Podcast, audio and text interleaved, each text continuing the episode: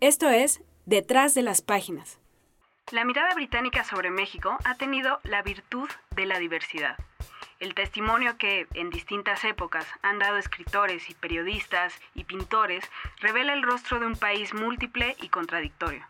Nuestro número de noviembre lleva por título Viajeros británicos en México. Del infierno alucinado por Malcolm Lowry al paraíso de azules de Joy Laville, a los innumerables sabores que ha recogido Diana Kennedy, a los entrañables interlocutores de Sybil Bedford, México es algo más que una curiosidad para extranjeros.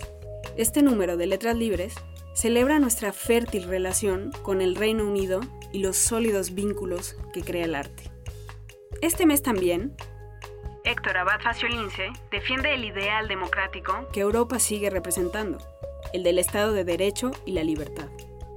De los asesinatos de Jack el Destripador al apocalipsis zombie de Exterminio, Daniel Krause pasea por Londres, capital del horror. Ángel Jaramillo entrevista a Camille Paglia.